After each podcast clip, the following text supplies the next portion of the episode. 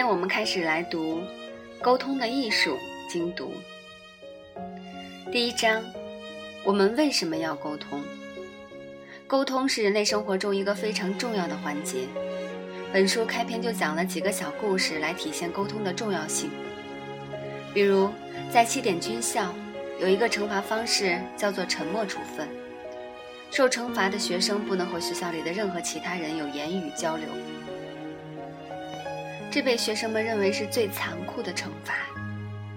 再比如，德国皇帝弗雷德里克二世曾经做过一个残酷的试验：禁止保姆和护士与一批婴儿说话，因为他想知道婴儿会天然的先说出哪一种语言，从而间接证明古希伯来语、希腊语或拉丁语哪一种才是上帝的语言。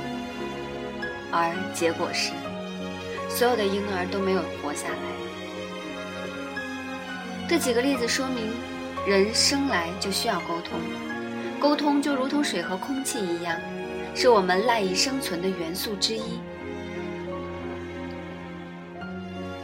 我们为什么必须要沟通呢？首先，除了心理层面，沟通还可以满足我们生理需求。可能你的老师也会经常说一句话：“你不说话会死啊。”某种程程度上来说，会的。医学研究人员已经证明了，缺乏亲密的沟通会导致健康受到威胁，如贫乏的人际关系会危害冠状动脉健康等等。除了最基本的生理需求外，沟通还可以满足我们的认同需求和社交需求。而且，沟通也是帮助我们达到工具性目标的最好办法，即让他人依照我们的期望去做。沟通模式并不是一方对另一方传递信息的单向模式，它是一个双向的交流过程，双方都是沟通者，几乎同时在传递和接受信息。因为沟通并非仅仅只说话这件事情。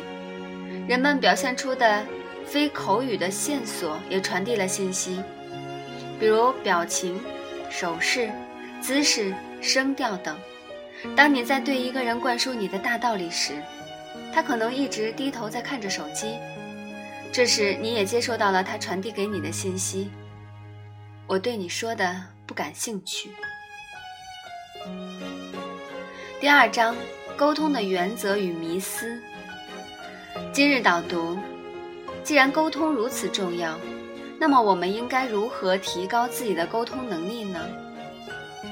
今天我们会学习沟通的内涵和怎样通过沟通进行自我塑造，由内及外的改善自己。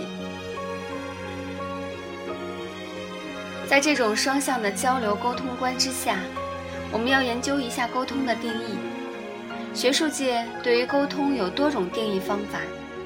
本书比较常用的是以沟通的品质来划分的方法。这种方法认为，两人交流有时表现出非私人化的性质，有时又具有私人化的性质。品质性的定义主张，沟通只有在一方将另一方视为独一无二的个体，且无视沟通发生的场合和人数时，才叫做人际沟通。而人际沟通的反面。便是非个人化的沟通，比如你和银行柜员之间关于沟通、关于业务的沟通，就和跟机器人对话差别不大，这就属于非个人化的沟通。而如果银行柜员刚好是你的女朋友，你们晚上一起吃饭，谈论各种自己的爱好，就属于人际沟通。拥有个人化和非个人化的沟通是非常必要的。而大多数的沟通关系同时具有这两个部分，无论是个人化还是非个人化，内容向度还是关系向度，我们都遵循书中提到的一些显而易见的基本原则。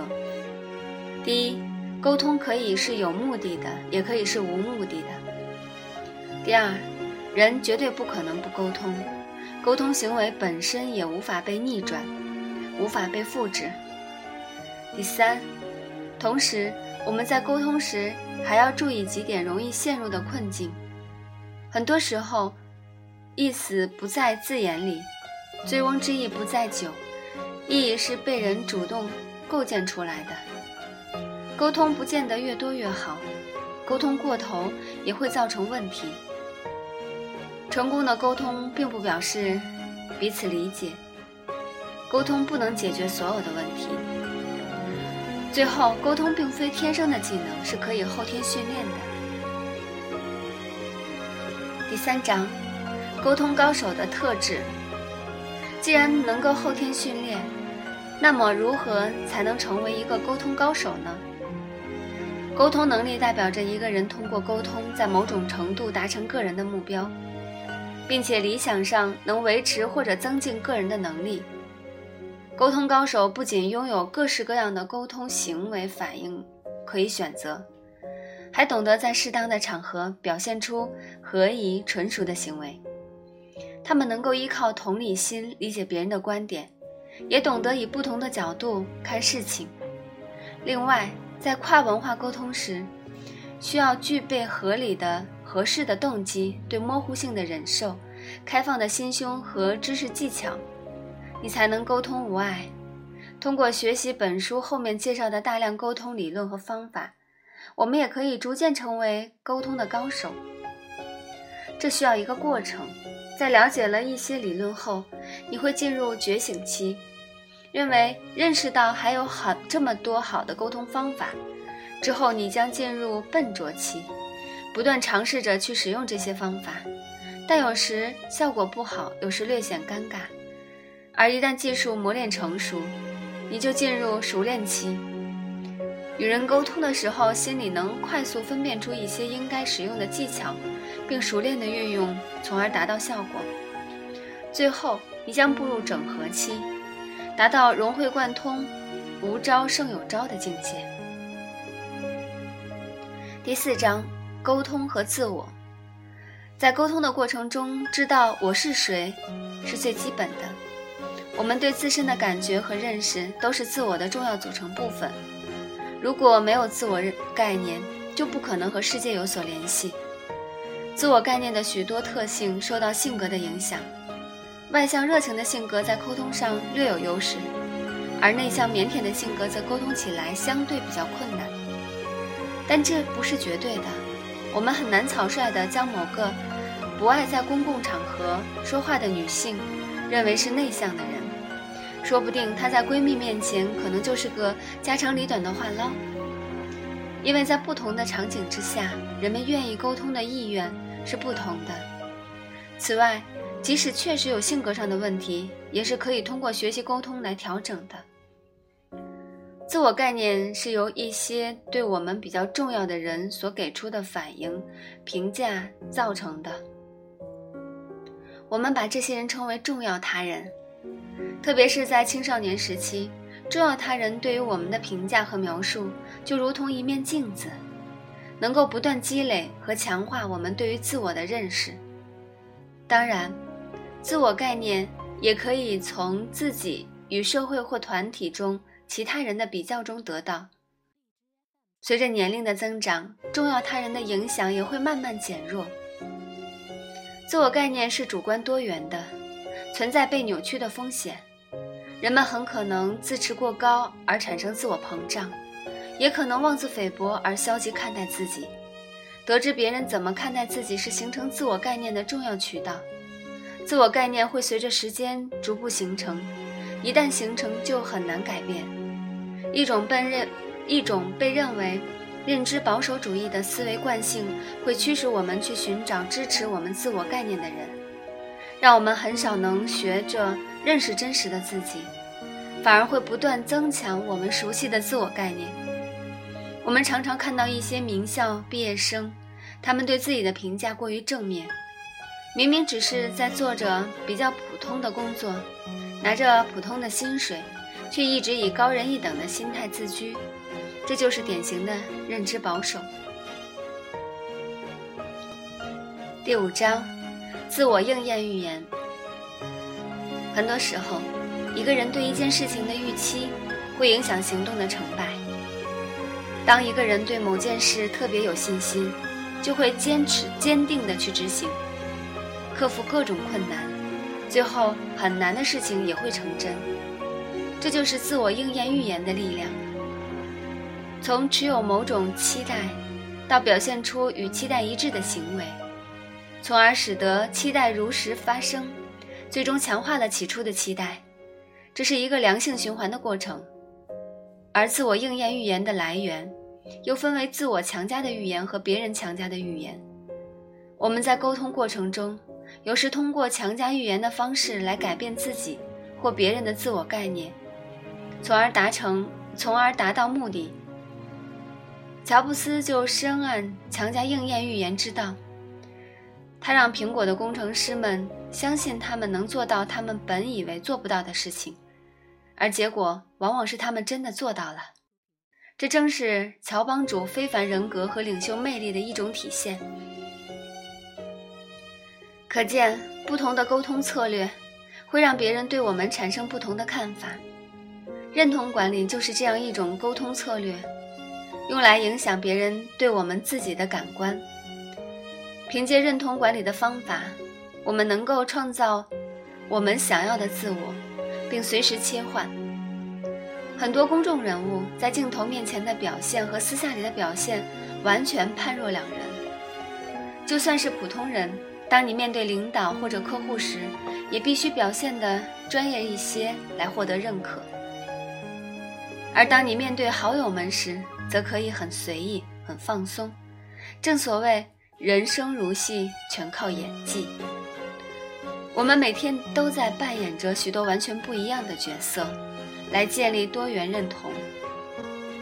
有一些高水平的沟通者是高度自我监控的，他们对自己的行为有高度的知觉和明确的目的。比如说，一些创业者在面对创业圈的朋友时，可能会大谈创业艰难，以期得到相应的同情和帮助；而在面对投资人时，他们却表现得雄心勃勃。以期得到资本的青睐。第六章，沟通作为认同管理。既然认同如此重要，那我们如何管理认同呢？在科技发达的今天，这取决于你所选择的沟通方式。比如，你每天在微信朋友圈发的东西，就是在构建你的虚拟网络认同。面对面沟通时。沟通者通过管理他们的举止、外貌和配备，来创造一种现实认同，以便在与别人互动时给对方提供一个定位：一个外表整洁、举止得体、着着穿着名牌西装、开着豪车的男人，很容易让人把他和成功人士联系起来。在通过媒介沟通时，也会产生认同管理，比如男生惹女朋友生气了。要给女朋友道歉，要选择在微信上发信息，还是手写一封情款、深情款款的信呢？如果写信的话，用怎样的信纸、字迹和语言，这些都是要谨慎重思考和选择，才能给女朋友构建一个在乎她的形象。有时候我们会觉得这些做法有点见人说人话、见鬼说鬼话的世俗味，或者有些精分。形容一个人的性格百变，实际上每个人都是精分的，都有很多个侧面，只有展露程度不同而已。在特定场合面对特定的对象，选择其中某一个面貌示人，并不代表这个人不诚实。我们不可能要求每个人在任何关系中都做到完全的自我袒露，适时的表现适当的形象。随着不同的情景和文化转换合宜的沟通方式和风格，是成功沟通的基本前提。思考与实践。今天我们学习了人际沟通入门和沟通与认同两章，相信大家对沟通的重要性有了新的认识。那么，你觉得自己的沟通能力怎么样？是否具备成为沟通高手的潜质呢？你可以怎样运用今天谈到的沟通知识呢？请记录并尝试。好，今天分享到这里，我们下期再会。